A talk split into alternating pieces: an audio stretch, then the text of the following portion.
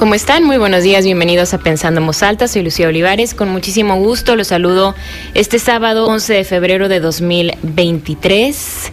Son las 11 de la mañana en punto, tenemos 8 grados centígrados en el centro de Torreón, una mañana fría, pues así ha estado este mes de febrero, ¿no? Con días muy fríos, luego días muy calientes, días muy fríos, días muy calientes, pero siempre contentos y listos para, para aprender, para reflexionar, para cuestionar y pues para ver también el amor y las relaciones de pareja como pues eh, tan algo tan amplio, algo tan amplio que muchas veces tenemos tan romantizado, ¿no? Y esto porque estamos próximos a, a la fecha del San Valentín, el 14 de febrero, los corazones, los chocolates, las flores y todo con lo que tendemos a, relacionar una relación de pareja, pero hay muchas formas de ser parejas y pues ahora sí que cada quien elige lo que mejor le conviene. Y para abordar este tema me da mucho gusto que me acompañe el psicólogo Toño Miranda. Muchas gracias por acompañarnos. Hola Lucía, muchas gracias por la invitación. Pues aquí estamos listos para, ojalá les ayude algo de lo del programa del día de hoy. Sí, pues esto, ¿no? Que, que muchas veces creo que que tenemos el entendido desde que somos chiquitos tal vez o vemos las películas o vemos eh, pues sí los cuentos, las historias del amor para toda la vida, de, del matrimonio o de la boda como ya el clímax y el triunfo del amor y ahí, ahí todo acaba, ¿no? Ahí ya se cumplió el objetivo o de esta o sea, de los iguales también, ¿no?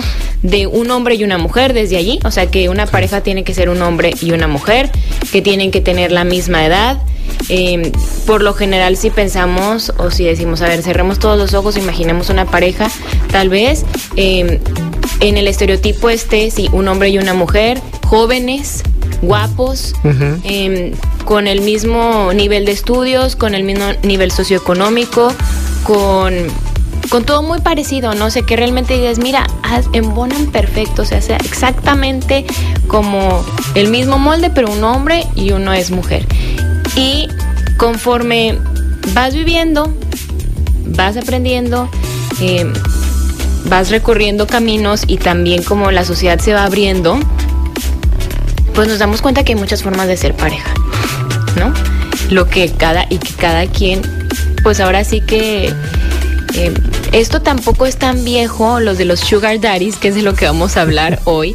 Y preguntaba en redes sociales que qué opinan. Había mucha gente que decía, pues es que esto está, ahorita está como de moda el término y demás, pero en realidad pues se puede que se daban, ¿no? Estos matrimonios por conveniencia o arreglados, o yo le, te doy las tierras y tú te quedas con mi hija, o tú. O sea, como este trueque que, que también se, se ha presentado y que pues las personas desafortunadamente eh, o nos hemos prestado o se han prestado o se ha visto así. ¿Cómo se conforma una pareja?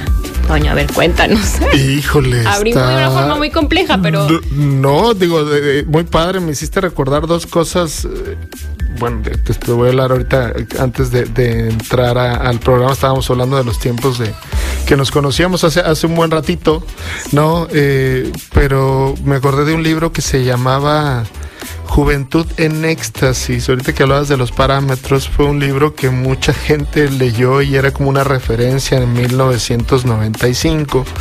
Y era con estos parámetros, ¿no? Casi casi debes de pensar igual, debes de tener el hombre un poquito mayor, casi casi este, exitosos, con esta idea cultural de estudia, está preparado, es educado, y luego aparte le ponían esta, esta situación de católico también tenía que ser, ¿no? Con muchos valores hasta ponían la, la Iglesia Católica por delante.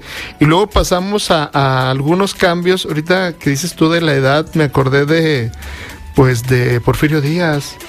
Una, la esposa de Porfirio Díaz tenía 17, 18 años, si no es que 20, ¿no? O sea, estamos hablando de una de las esposas, pues, pero estamos hablando de situaciones que han venido cambiando y a mí siempre me ha parecido que cuando definimos un problema un fenómeno social con una sola característica, pues estamos dejando de lado la complejidad del fenómeno. Pero, ¿qué, qué sería una pareja?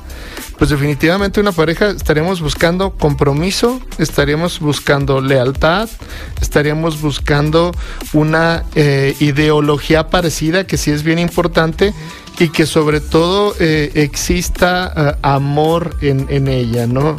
Es cierto, el amor no basta, pero yo diría estas cuatro cosas serían lo que conformaría una, una pareja. Ahora, hay mujer, mujer, hombre, hombre, hombre, mujer, eh, persona mayor, persona menor.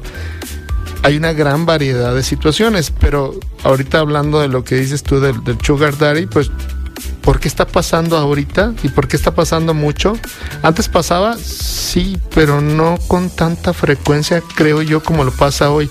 Y sí obedece a cuestiones culturales, emocionales, psicológicas, económicas, que creo que se engloban y generan un fenómeno como el sugar daddy, como algo incluso hasta que se busca o se da una solución Ah, gracias a problemas, a algunos problemas que tú puedas tener, ¿no? Exacto. Digo, de tipo económico. Porque es que, por ejemplo, se dice mucho también desde la psicología que no es que está buscando a su papá. En esos casos, o sea, cuando se dice es que está buscando a su papá o es que él está buscando a su mamá, tiene que ser una persona mucho mayor que tú o puede ser que tú tengas una pareja que sea más o menos de tu edad, digo, yo creo que hay un rango en el que dices, ay, no significa que sea mayor que tú, si tiene tres años más grande que tú, pues es más o menos lo mismo, ¿no? Hasta cinco creo que podría ser más o menos. Pero puede ser que tú encuentres características, sí, como de, pro, siendo por ejemplo mujer, de protección, de, de algún tipo de cuidado, sí, que te, que te mantenga a la mejor sí que te guíe, sí que te escuche, y eso que tal vez tú estás, eh, que tú no recibiste de tu papá y a lo mejor lo quieres tomar de él. Pero en el Sugar Daddy creo que es otra cosa, ¿no? Engloba más cosas. Sí tiene que ver un poquito la cuestión de los daddy issues que luego les dicen a, a las mujeres, ¿no? Tener eh, pendientes con el papá, pues.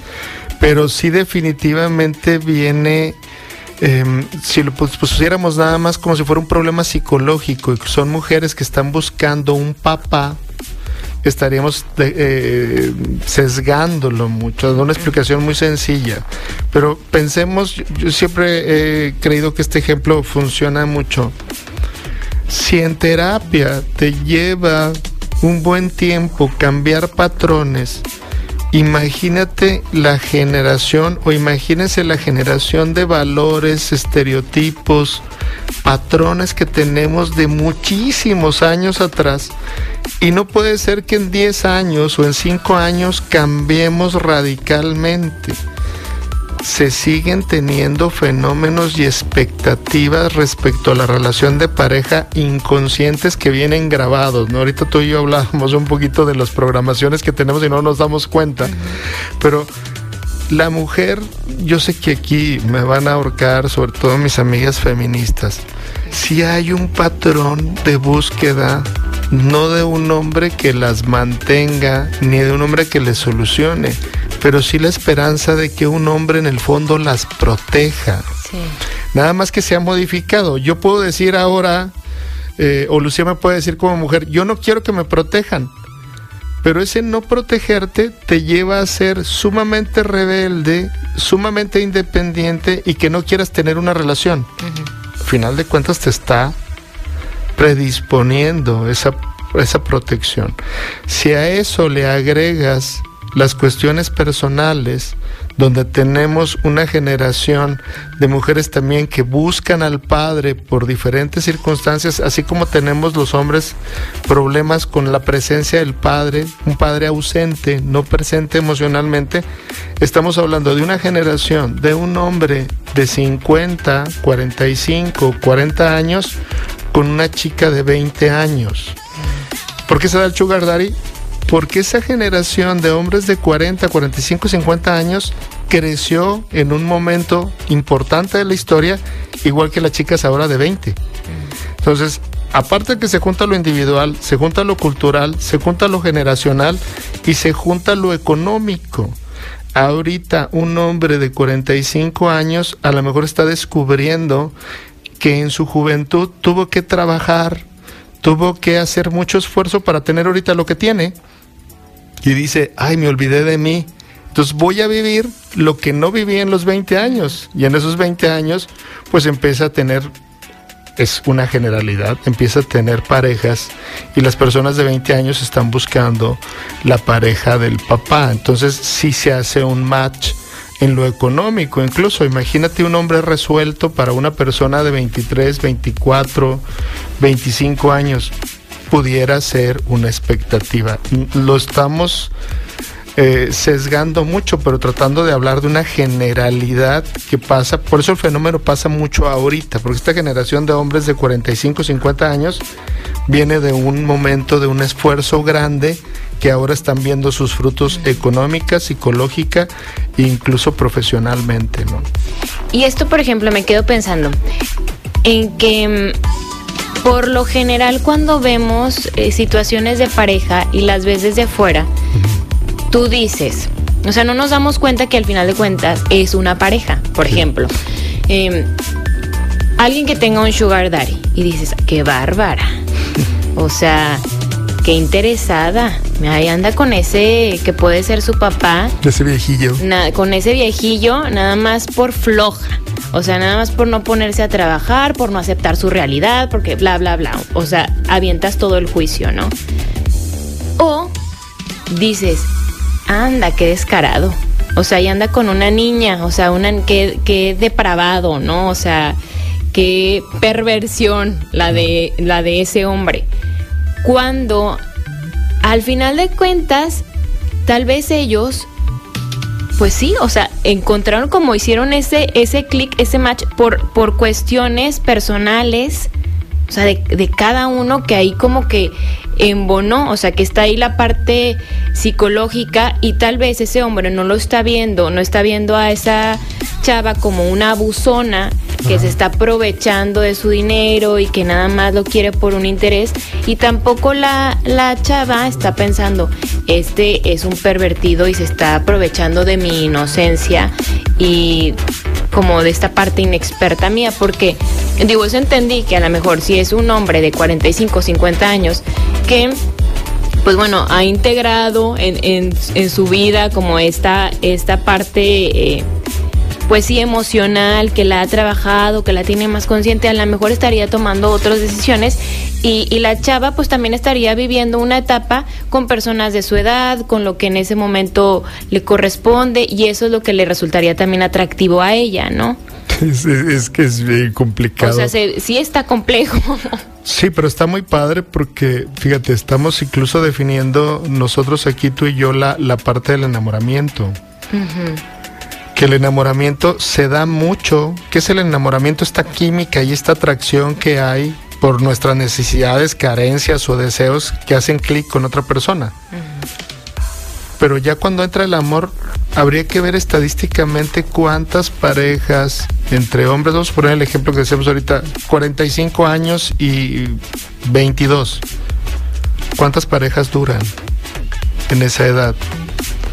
Me parece que no durarían muchas, no tengo el dato, pero sí hay muchos enamoramientos con personas de esa edad. Creo, y, aquí me va a salir ya lo viejito, y, voy a, no sé si le hubieras invitado a alguien mucho más joven, aquí el tema está en que yo siento que tienen poco futuro porque hay presiones sociales, hay contextos diferentes, hay necesidades diferentes y tendrían que estar muy, muy trabajados y muy ubicados para que la relación durara. Yo creo que hay pocas relaciones que duren así, ¿eh? porque hay mucha presión. Si no es la presión social, es el ver el mundo diferente. Yo, yo nada más me pongo a pensar, 23 años, ok, no quiere tener hijos, no sé, quizá lleguen a los 35 ella y él cuántos años va a tener. Ya rozando los 60. Sí, ya va a estar pensando en la pensión de López Obrador. Entonces, creo que ya estamos en momentos totalmente diferentes. Y ahí, si no tenemos bien claro qué es lo que está pasando, yo creo que va a haber situaciones externas, naturales, por el mismo desarrollo de, de la edad, que van a generar problemas. Entonces a mí me parece que el, que el sugar daddy es un fenómeno más de enamoramiento que de amor. No, no tengo las estadísticas, ¿eh? pero sí creo que es más un, un fenómeno de química, que, de química y de encuentro, incluso hasta pasional, eh, pero no de un amor que llegue a trascender y a evolucionar como se supone sería la definición de una pareja con compromiso, con, lealtad, con, con, e, todas estas, cosas. ideologías también eh, similares. Ajá. Y e, es justo lo que, lo que iba a preguntar que tal vez esto, esta parte del enamoramiento, que tú te puedes enamorar de cualquier persona, y así como puedes decir, ay, pero ¿cómo le puede gustar ese viejillo? ¿No?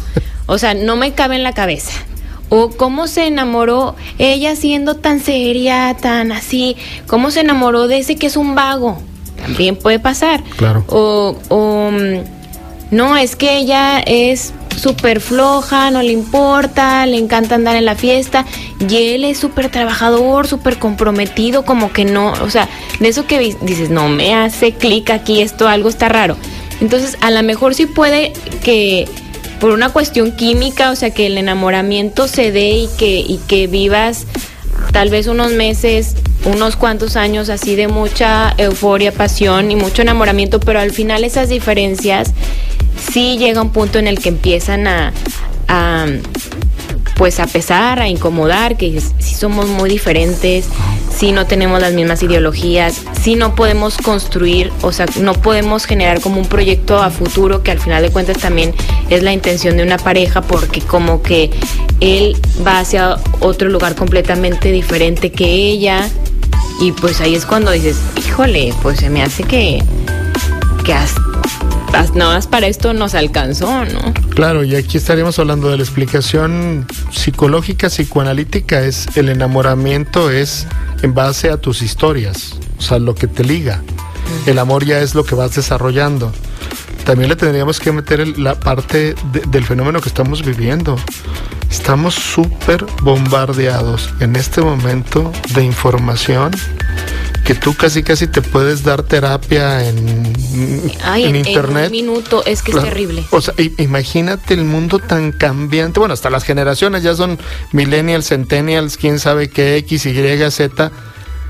Hay tanto cambio que es bien difícil torear esas oleadas de, de, cambios si en uno, imagínate en una pareja de 20 años de diferencia. Entonces creo que tienen un pronóstico bastante, bastante malo, ¿no? Sí.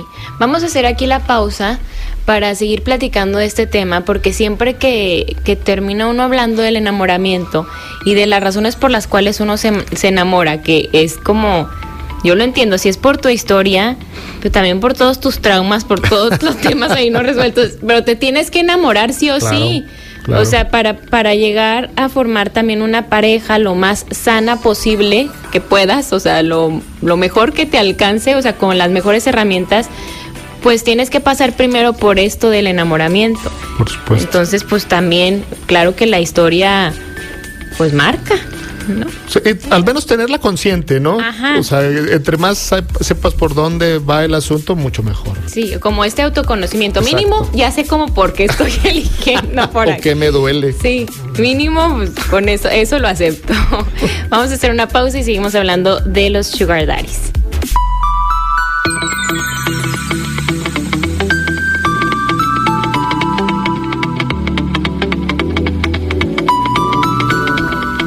Seguimos pensando en alta. Hoy hablamos de los sugar daddies con el psicólogo Toño Miranda. Bueno, toda la profundidad que puede tener un, pues una imagen que vemos en redes sociales, eh, las celebridades que a lo mejor vemos este magnate, hombre de negocios, ¿no? El multimillonario con la actriz, tal vez guapísima, eh, hermosa y que decimos, bueno, pero ¿en qué, ¿en qué se fijó? Y luego decimos, no, pues es que seguro lo único que quería era una oportunidad para que la lanzaran al estrellato, bla, bla, bla, que puede ser, pero también esta parte de desde, desde dónde vamos eligiendo. Y nos quedamos en el bloque anterior en la etapa del enamoramiento que es importante y que pues ahí nos enamoramos de acuerdo a nuestra historia, de acuerdo a nuestros temas, que también tenemos que entender que todos tenemos una historia y todos tenemos temas que trabajar y que por más que tal vez estás resolviendo algunos o ya te diste cuenta o ya lo identificaste, pues puede permanecer en tu vida, o sea que tú tengas que, yo bueno, yo sé que batallo con esto, yo sé que em, tengo que trabajar mi seguridad o tengo que trabajar la relación con mi papá o tengo que trabajar esta parte, o, ya lo sabes. Y que conforme vamos avanzando en la vida, pues se presentarán otras situaciones que no conocías u, otras situaciones te van a despertar algo ahí que tenías también medio oculto, ¿no? Tal vez la elección de pareja creo que es muy reveladora en cuanto a pues a tu historia y a tus temas a trabajar, ¿no? Sí, como, la profesión. Pero eh, pensemos en, la profesión. En la profesión y la pareja se elige, que dicen que son las únicas elecciones que al menos conscientemente tenemos. Pero pensemos en esto para hacerlo así como un poquito más gráfico. Eh, la experiencia con nuestros padres o las figuras de autoridad en ese momento es como si nosotros fuéramos a un centro comercial. del centro comercial tú llevas eh, cebolla, tomate y eh, chile y te das cuenta que te faltó verdura. Y la persona que ves, todas las personas que traigan verdura, te van a hacer esa, ese clic, ¿no? Y esa persona que trae verdura pero no trae cebolla y tomate, va a hacer un clic contigo inmediato. Para que le salga bien la salsa. Exacto, ya, ya tenemos hambre. Y luego checas y ese es el enamoramiento. Ah, Son carencias, deseos, fortalezas. Uno trae sus cosas. ¿Qué pasa en el amor? Te vas dando cuenta que tú necesitas comprar o desarrollar esa lechuga y del otro lado tendría que comprar y adquirir tomates y cebollas. Te va a costar trabajo, pero lo tienes que trabajar en ti. En una pareja te das cuenta cuando vas creciendo que el amor es compartir, pero va a haber uno predominantemente que tenga lechuga y uno predominantemente que tenga cebolla y tomate. ¿Qué pasa con el sugar daddy o con esto que estamos hablando ahorita? Nos venden culturalmente que una mujer necesita buscar la lechuga y el hombre que tiene que buscar la cebolla y el tomate. Entonces, por dar este ejemplo, digo, perdón por dar un ejemplo tan coloquial, pero eso es lo que pasa en una relación. ¿Por qué es tan atractivo? Porque estas ideas que acabas de decir tú, el hombre resuelto, no sé, las personas que nos están escuchando ahorita cierren los ojos por algún momento y digan, ¿cuál es su hombre ideal? Guapo, atractivo, que haga ejercicio, que tenga la vida resuelta. Sí, o sea, como también se va, es que ahorita pienso en, a ver, culturalmente, eh, la lechuga del hombre tal vez sería, y la verdad es que hay que ser honestos, mucho, que tenga dinero. O sea, porque eso te va a dar protección y te va a dar seguridad y te va a resolver. O que sea un hombre seguro, ¿no? O sea, esta parte. Y en la mujer culturalmente se nos vende mucho, pues que sea bonita, que sea eh, tal vez hogareña, hacendosa, cariñosa, como esta otra parte. Y a lo mejor, a ver si bien el ejemplo de, la, de las verduras. O sea, tal vez como culturalmente se ha dicho, se les dijo a los hombres que no podían llorar, que no podían ser sensibles, que no podían expresar su cariño, llegar así, ay, te quiero mucho, que, que no podían tener como estas manifestaciones o expresar su parte emocional porque pierden tiempo, porque pierden seguridad, porque la vulnerabilidad no está bien, porque tienen que estar generando, porque tienen que estar resolviendo, porque tienen que ser eh, fuertes, seguros, bla, bla, bla, valientes. Entonces, a lo mejor, pues claro que como seres humanos tienen que tener esa parte sensible, o sea, sí o sí, pero tal vez muy ocultilla, ¿no? Claro. Y la mujer por otro lado, eh, tal vez esto de, que bueno, ya ha ido cambiando mucho, pero de pues estar al, pendiente, no sé, aprender a, cocinar, em, cuidar, ser amable, ser más eh, educada, más linda, cuidar más el aspecto eh, personal físico, como estas otras eh, o sea, como estas otras áreas que también a lo mejor las vemos muy marcadas, incluso como en la parte profesional, o sea, como en las carreras hasta que se eligen, ¿no? Que te exigen a lo mejor una ser más sensible, más empático, más comprensible, y en otros pues más, más duros, más pragmáticos, etcétera. Y tal vez allí es lo que, ay, pues digo, culturalmente es lo que tal vez una mujer puede decir, es que a mí me falta esto, ¿no? O sea, alguien que me, que me ayude, que me dé este soporte. Y el hombre puede decir, ay, bueno, pues alguien que me, que me haga calorcito. Sí. Pero también ha cambiado, por ejemplo, en, en esto que mencionabas al inicio de la parte del feminismo, de cómo ahora pues sí las mujeres podemos estar diciendo, no, yo no necesito que me protejan, yo, yo puedo salir sola por mí, por mí misma, yo no necesito un hombre, y yo trabajo, yo me subo al, al cerro y al árbol, y yo bajo, y yo esto, y yo lo otro, y yo todo lo resuelvo yo sola, este, yo puedo con mis hijos sola, y yo todo sola. También hasta qué lugar nos está nos está llevando, que tanto no es como una protección, o sea, un escudo de, de, protección. Digo, para que no se malinterprete, yo 100% creo que las mujeres somos muy capaces, que tenemos las mismas capacidades intelectuales y demás, y que también somos fuertes, y que también tenemos todas esas características, pero de la misma manera sé que un hombre puede ser muy sensible y que puede ser muy cariñoso y que puede ser muy hacendoso y eso no le quita ni su masculinidad, ni, ni su ser hombre, ni su nada. Pero a veces yo lo que siento que como mujeres es muy fácil decir, no, no, no, yo no necesito ya nada de, de un hombre. Y que a lo mejor también te, te priva como de esto de compartir y de entender que también puede haber hombres sensibles, ¿no? Es que estamos en ese proceso de cambio. y, no nos estamos acomodando, ¿verdad? No, vamos en un proceso, es, es, es, una evolución, yo lo quiero ver así, si hay muchos cambios de las mujeres y hay muchos cambios en los hombres, pero te comparto algo que pasó. Eh, yo tengo la especialidad en violencia de género y trabajamos mucho sobre la masculinidad nos ponían las dinámicas para sacar la vulnerabilidad en los hombres. Mm la tristeza, el dolor. Nos ponían dinámicas de, extrañar al papá y cómo nuestro papá no nos dice te quiero, no nos abrazaba. Sobre todo hablo generaciones 45, 50, 55 años. Lo que pasó es que nosotros abríamos grupos y cuando tú hablabas de tu propia vulnerabilidad, los grupos siempre se acabaron, no terminaban los grupos de mujeres duraban 12 sesiones y luego 24 sesiones y luego 36 sesiones. Los de los hombres no pasábamos de la primera etapa. Eran tres sesiones y se iban todos. Tenemos un miedo, a pesar de que estamos cambiando, se sigue devaluando al hombre débil.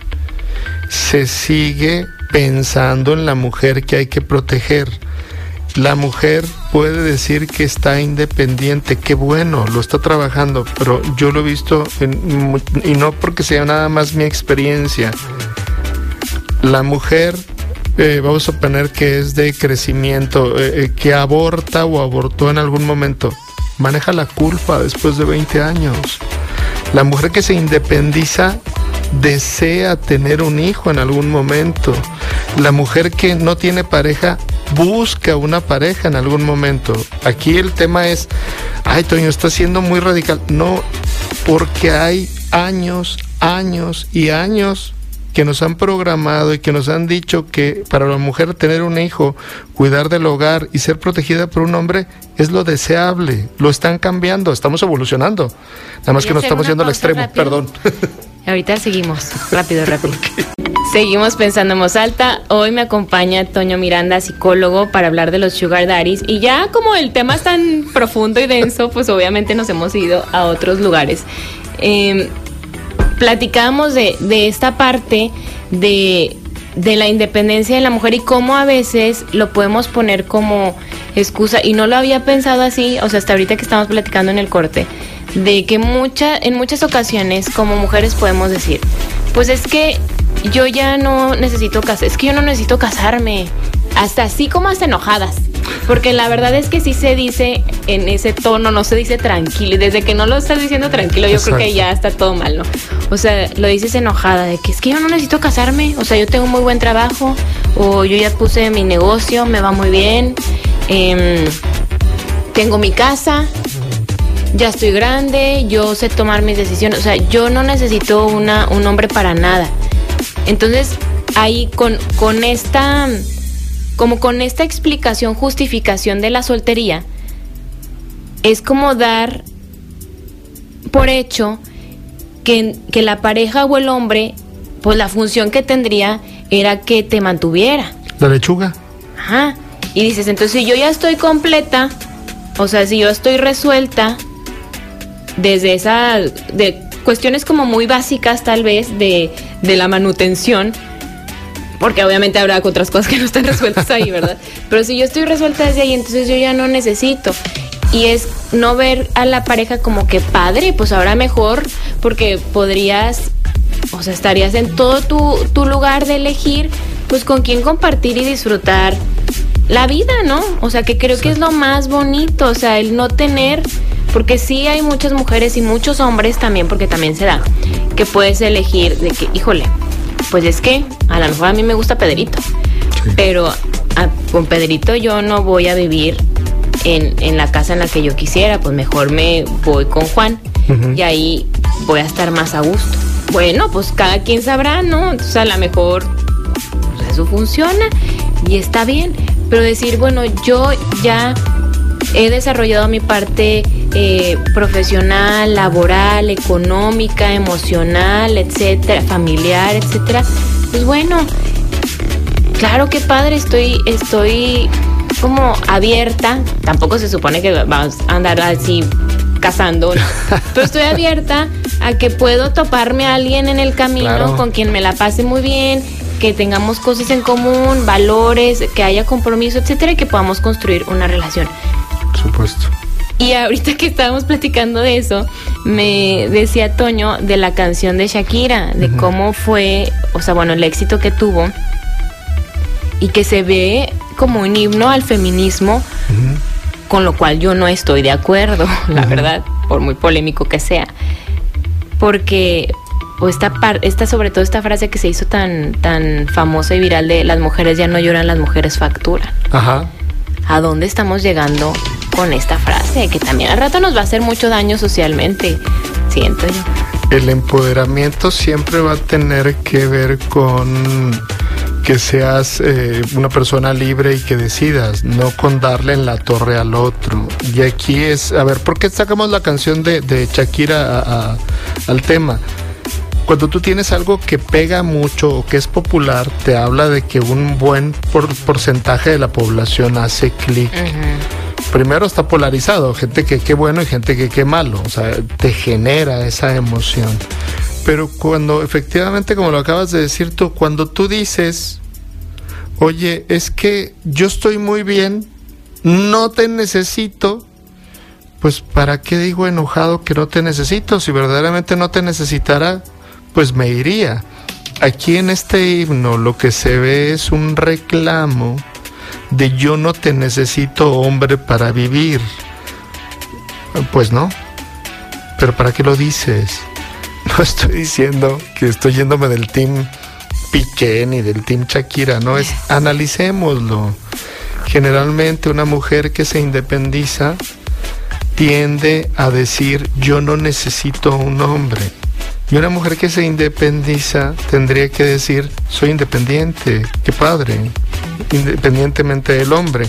Así como un hombre no va a decir, es que estamos ayudando en la casa.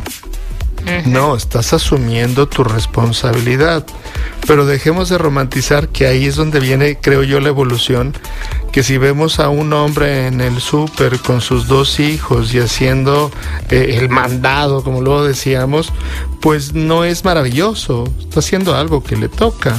O que la mujer que está pagando o está manteniendo el hombre no es una mujer espectacular, es como se habla de la homosexualidad, ¿no? Cuando la homosexualidad deje de ser noticia, es que hemos avanzado. Cuando la independencia fregándose al otro deje de ser noticia, es señal de que hemos avanzado. La independencia no es ser rebelde, la independencia no es estar en contra del otro, la independencia es estar a favor de uno. Entonces yo no le puedo decir, Shakira, muy padre, sí, pero pues ¿para qué te llevas de corbata al otro? Ah, es que el otro se la llevó. Sí, pero si yo te doy un, un, coscorrón, pues no me tienes que responder con un coscorrón. El coscorrón que ya me das tú a mí, o la mema, o el sape, pues ya será responsabilidad tuya.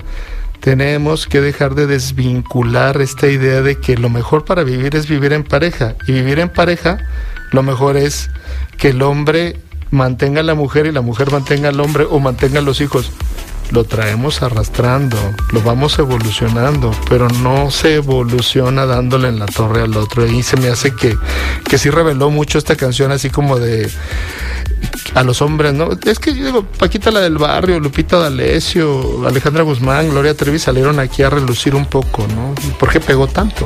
Sí, es que sí, sí es cierto, o sea, cuando algo se hace muy popular es porque pues ahora sí que es del dominio, ¿no? O sea, mucha gente lo, lo ha sentido y lo vive así, que creo que sí estamos en una época en la que tal vez como mujeres nos ha costado este tanto de que por generaciones que ahora se super celebra y, y lo quieres hasta de cierta manera como presumir el soy independiente, ¿no? O, o yo no necesito, o yo estoy, esta parte, o sea, como que necesito que lo noten y que me lo celebren mucho. O sea, ya me voy a ir a vivir sola. O sea, véanme, no necesité un hombre. Y díganme, qué increíble mujer. O sea, wow, la admiro. O sea, sí porque no es fácil. No. Eso es una realidad. No es fácil. Porque implica romper con muchos patrones con muchos estereotipos y expectativas, incluso como, como mujer de tu familia, porque a lo mejor hay muchas mamás, abuelas que dicen, ¿cómo que se va a ir a vivir sola? ¿Cómo que no se ha casado? ¿Cómo que no? ¿Sí me explico? O sea, esa parte no es fácil porque implica todo el aspecto social. Y además de que digo, en términos generales la economía no está fácil. Entonces digo, es, es, un aspecto. Pero también esto otro de, de los hombres, ¿no? De que si tú ves a un hombre haciendo el mandado, a muchos tal vez todavía les da pena y pueden decir, ay, me mandaron, así hasta... Mandilón. Ajá, o saludan a... Y hasta luego generaciones anteriores dicen, ay, pobre, me topé a Toña haciendo el mandado. Pues así lo traerá la mujer. ¿Sí me explico? O sea, luego se ve así, o ahí andaba con los, con los niños sabrá Dios dónde estaría la, la, esposa, porque ella ahí batallando con los niños, con la pañalera y no sé qué, como si eso fuera hasta denigrante. Entonces siento que claro, se, se, tiene que, así como el hombre se ve como el gran hombre maravilloso, así lo máximo en el planeta porque se quedó una tarde con los hijos y la mujer que es independiente, o sea, wow. Eso sí, en el momento en el que nos empiece a dejar de hacer tanto ruido, es porque, ah, bueno, pues ya lo tenemos más trabajado. Pero definitivamente sí creo que este acomodo nos está costando el que de repente nos carguemos mucho hacia un lado, luego nos carguemos mucho hacia el otro, luego los hombres ya no saben ni qué onda. O sea, a mí sí me, me toca luego convivir con muchos hombres que dicen, es que yo ya no sé. O sea, yo no sé si invito a, a, salir a una chava, si le abro la puerta, si no se la abro, si yo pago se va a sentir ofendida, si le digo que nos vemos, capaz que sí estaba esperando que pasara, si yo me pago la renta, capaz que me dice que para eso ya está trabajando. o sea, sí siento, pero eso es como todo es como se van acomodando las parejas, ¿no? No, y estamos, y estamos en una época también muy contradictoria, porque ahorita hablas de, de la mujer, hablaríamos también de del hombre que, que le da miedo la mujer independiente. O sea, es, te dice, qué miedo tenemos este tipo de programaciones, estamos evolucionando, hasta lo vemos en los sistemas políticos, vamos a la derecha y luego vamos a la izquierda y, luego vamos al eh, exacto, exacto, pero al final de uno solo. Eh, o, o, los que estaban en la derecha ya son de la izquierda y ya votamos por los de la izquierda cuando eran de la derecha, o sea, es, es un relajo, es una, se supone que es una evolución. Estamos tratando de evolucionar, pero mientras no tengamos consciente las cosas, creo que la vamos, la vamos a pasar mal porque hay una técnica en, en, psicología que es las exámenes proyectivos o exámenes de personalidad. Te dicen, ¿tú qué ves en esta imagen? y ya empieza a decir cosas que te imaginas, o sea, obviamente cosas tuyas. De, en el ejemplo que decíamos ahorita de Shakira y de Piqué, pues, ¿cuántas cosas conocemos? ¿Cuántas cosas le ponemos? Y generalmente, ¿de dónde lo ponemos? Desde nuestra historia. Nada más que con quién nos vamos a juntar, con la gente que hace eco a esto, ¿no? Entonces terminaríamos hablando del algoritmo ¿Con quién nos juntamos? Pues con el algoritmo que nos hace sinergia, ¿no? Entonces, este tipo de polarizaciones y este tipo de cosas también no ayudan porque la evolución se da a través de la integración. Como la evolución es, yo tengo también la posibilidad de tener una lechuga, de tener cebolla, de tener tomate. La idea es que mi media naranja o mi naranja completa se junte con tu naranja completa. Entonces, ahí, por ejemplo, regresando a cómo abrimos este bloque, si yo tengo tomate y cebolla y me falta el chile para hacer mi salsa, me, o sea, vi a alguien que tenía los chiles que a mí me faltaban, entonces me enamoré de ahí, me enganché. Es el enamoramiento. Y ya, ya estuve ahí, pues resultó que todo no funcionó, bla, bla, bla. Pero yo ya me di cuenta que lo que me unió, o sea, como esa atracción, fue porque yo no tenía eh, los chiles. Entonces ahí mi tarea sería, bueno, ahora yo me tengo que regresar a, comprar mis chiles.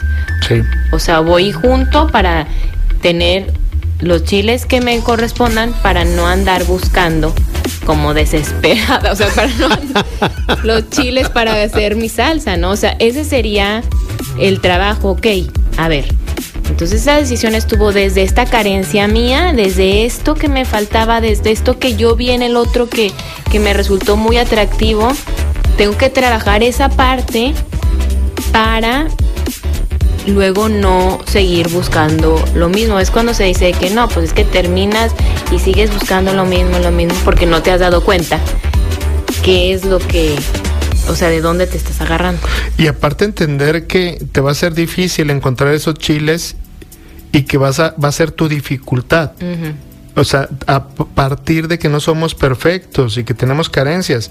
Pero eso no quiere decir que te vas a ir a buscar los chiles a diestra y siniestra, sino la idea es, sí voy a tratar de conseguirlos, pero también me voy a dar cuenta que yo tengo las cebollas y los tomates valiosos. El tema es que a veces nos regresamos con los papás y le decimos, a ver papás, me faltó chile, este, dénmelo. Y ahí tenemos una bronca porque no nos acabamos de separar de los papás cuando estamos intentando tener una relación de pareja sólida, pero eso hay gente que dice, oye, ¿y cómo te ha ido en la vida de, pareja? Me ha tocado muy malas personas, me he divorciado seis veces. Mm, es que son el problema de las seis mujeres, no. A lo mejor el problema eres tú.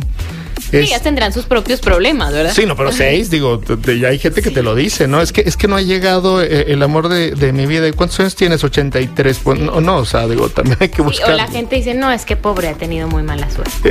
Eh, volvemos, muy malas volvemos a la mala suerte. Es, es que el amor se encuentra, según esto dice, no, el amor se fabrica y se construye. Nada más que si tú dices casi casi el 14 de febrero, que el amor se construye, pues le estás dando en la torre a toda la mercadotecnia, ¿no? Y el amor de tu vida es el que vas encontrando y vas fabricando y vas elaborando en cada relación. Hay amores de tu vida de 17 años, de 25 años, de 30 años.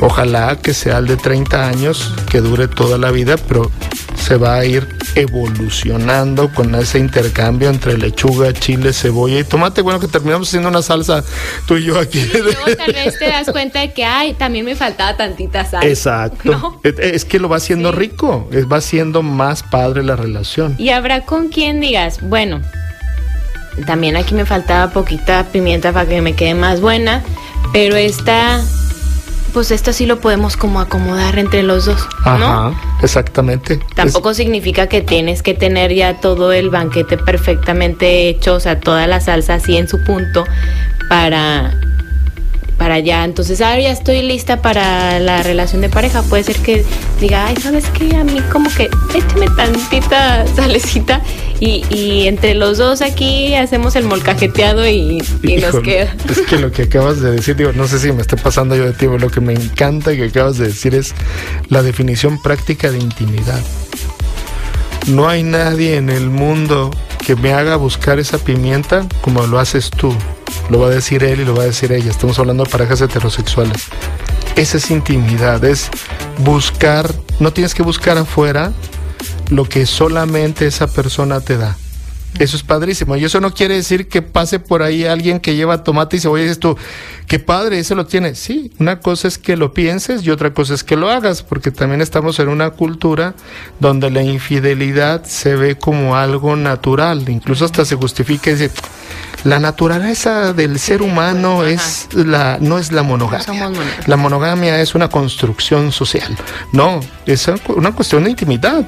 Y la intimidad es que no sea siempre lo mismo sino esa pimienta que estamos buscando, esa sal que estamos buscando, me gustaría buscarla contigo.